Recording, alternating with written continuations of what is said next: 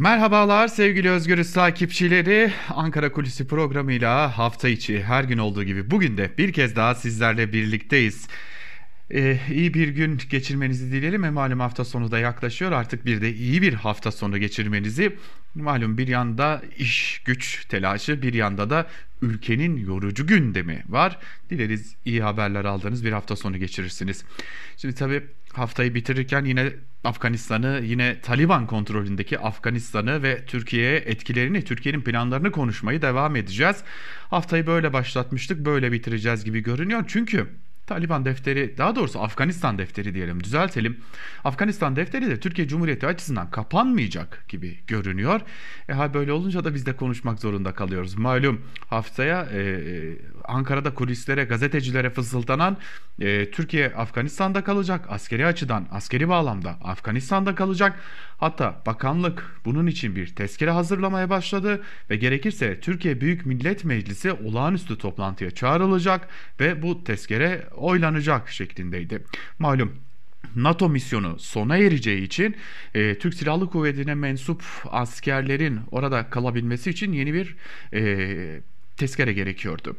Lakin son anda özellikle de belirtelim ki yine Afganistan'ın kırmızı çizgisi olan evet e, kim istiyorsa kalabilir kim istiyorsa destek sunabilir lakin askeri bağlamda bir e, destek istemiyoruz kimsenin burada kalmasını istemiyoruz kırmızı çizgisi Türkiye için de geçerli oldu. Son ana kadar çekilmeme noktasında tavır koyan hatta az önce belirttiğimiz gibi yeni bir tezkere hazırlığına girişen Türkiye'de askerlerini çekmeye başladı. Artık nihayete de erdi diyebiliriz. Askerlerin tahliye işlemleri de e zaten 31 Ağustos'a kadar da verilen süre taahhüt edilen sürede dolmuş olacak. Ama Hemen belirtelim ki şimdi Kabil Havalimanı'ndan Türk Silahlı Kuvvetlerine mensup askerler de çekiliyor.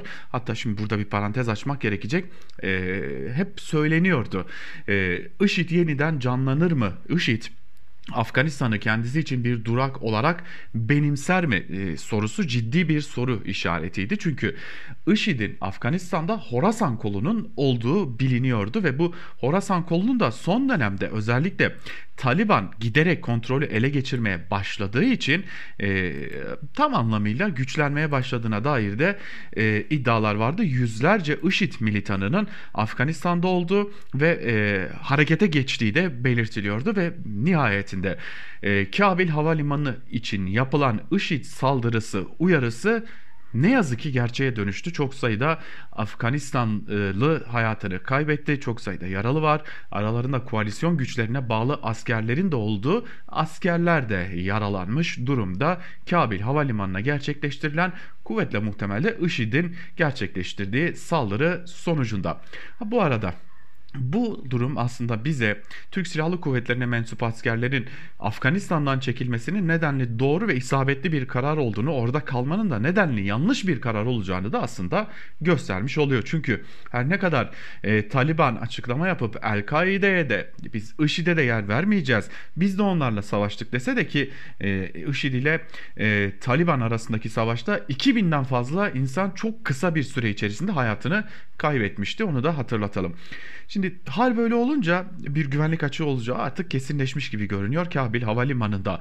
Ancak e, Türk Silahlı Kuvvetleri'ne mensup askerler ve buna paralel olarak NATO e, bünyesinde bulunan askerler de çekildikten sonra Taliban buradaki tırnak içerisinde güvenlik kontrolünü ele alacak. Ama işte tam da burada Türk Silahlı Kuvvetleri çekiliyor olsa da TSK açısından şöyle belirtelim şimdilik en azından. Ee, Afganistan defteri kapanmış gibi görünse de Türkiye'nin kendi açısından Afganistan defteri elbette kapanmadı. Çünkü Taliban açısından e, önemli bazı sorunlar var. Örneğin Kabil Havalimanı e, Afganistan'ın dünyaya açılan kapısı diyebileceğimiz kapı. Ve havalimanının işletilebilmesi için, havalimanında düzenin kurulabilmesi için, havalimanının e, uluslararası standartlara yakın belki uluslararası standartlara göre değil ama yakın çalışabilmesi için yine doğrudan e, başta Türkiye olmak üzere birçok noktada e, ihtiyacı olacak Taliban'ın zaten e, işletilmesi konusunda yani sağlıklı bir şekilde yürüyebilmesi konusunda Taliban'ın da Türkiye'den talepleri ya da beklentileri olabilir. Hatta bu konuda görüşmeler olduğunu da biliyoruz.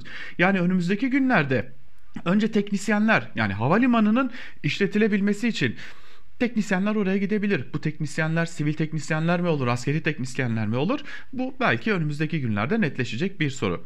Öte yandan havalimanının işletilmesi için önümüzdeki günlerde e, belki başka şirketler devreye girebilecek. Bu arada yine şirketler demişken bir parantezi daha açalım. Afganistan'ın yeniden yapılandırılması süreci çok uzun yıllardır devam ediyor. E hali hazırda Afganistan Taliban'ın yeniden kontrolü ele geçirmesi üzerine yine bir savaş yaşadı. Yine bombardımanlar yaşandı ve yine yıkım yaşandı. Başta altyapı ve üst yapı meseleleri olmak üzere ciddi bir yeniden inşa süreci gerekiyor. Bu çok irite edici bir söylem elbette.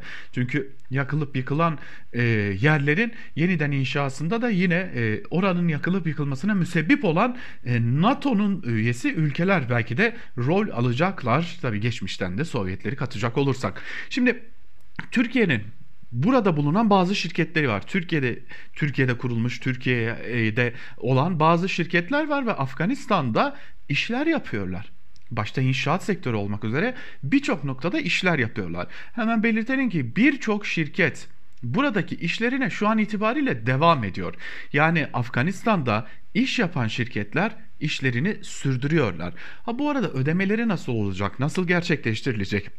Taliban'la bu konuda ne gibi görüşmeler yapılacak? Yine bu da önümüzdeki günlerin önemli bir sorusu. Ancak hem Taliban'ın hem de batılı ülkelerin şu an odaklandığı nokta tahliye süreci. Yine belirtelim. Çok uzun zamandır konuşuluyor zaten bu konu. Ee, Afganistan yeraltı zenginlikleri noktasında da e, inanılmaz büyük zenginliklere sahip bir ülke. İşte bu noktada bu zenginliklerin kullanılabilmesi, çıkarılabilmesi, işletilebilmesi elbette ki başta ABD olmak üzere birçok ülke sömürdü sömürebileceği kadar. Lakin bunun dışında kalan noktalarda bunların işletilebilmesi yani Afganistan'da çarkların dönebilmesi için yine Afganistan'ın farklı ülkelere ihtiyacı olacak. Zaten bu noktada Rusya, Çin, Pakistan hatta Hindistan topa girmiş durumdalar. Hatta bunun için e, Almanya şansölyesi Angela Merkel de Putin'le bir görüşme gerçekleştirdi ve Taliban'la görüşülmeli dedi. Yani buradan şunu anlıyoruz ki batılı ülkeler de yavaş yavaş o topa giriyorlar.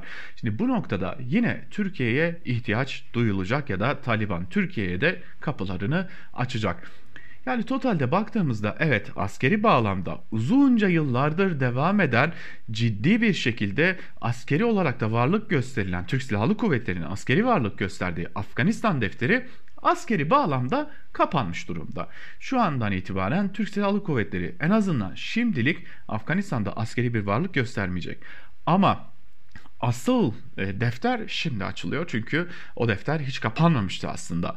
Bir Kabil Havalimanı'nın işletilmesi ve sağlıklı yürütülebilmesi için gerekli teknisyenler, gerekli altyapı destekleri yine Türkiye tarafından sağlanabilir. Zaten bu konuda da görüşmeler devam ediyor. Yine Afganistan'ın yeniden inşası sürecinde e, Türkiye'li şirketler yine Türkiye'den TOKİ bu noktada müdahil olabilir noktasında da belli başlı iddialar zaten Ankara kulislerinde konuşulmaya başlandı. Yine yeraltı zenginliklerinin değerlendirilebilmesi, çıkarılabilmesi, işletilebilmesi için de Türkiye'nin bu noktada dahlinin olacağı neredeyse kesin durumda. Şimdi bunların tamamının güvenliğinin sağlanabilmesi e malum şimdi bir IŞİD saldırısı gerçekleştirildi. Taliban yeteri kadar kontrolü sağlayamaz, yeteri kadar güvenliği sağlayamaz ise işte tüm bahsedilen bu kapanmayan defterdeki misyonların güvenliğinin sağlanabilmesi için de önümüzdeki dönemlerde çok yakın bir dönem olmasa bile önümüzdeki dönemlerde yine TSK mensubu askerlerin e, iddia o ki neredeyse hazır hale getirilen o tezkerenin meclise sunulup onaylanmasından sonra yeni bir misyonla Afganistan'a gitmesi de işten bile değil. Yani toparlayacak olursak askeri anlamda en azından şimdilik Afganistan defteri kapanmış olsa da Türkiye açısından Afganistan defteri e, çok farklı noktalarda açık kalmaya devam edecek. Bugünlükte ve bu haftalıkta Ankara kulisini Afganistan'dan noktaladık. Bir başka programda görüşebilmek dileğiyle bizden ayrılmayın. Hoşçakalın.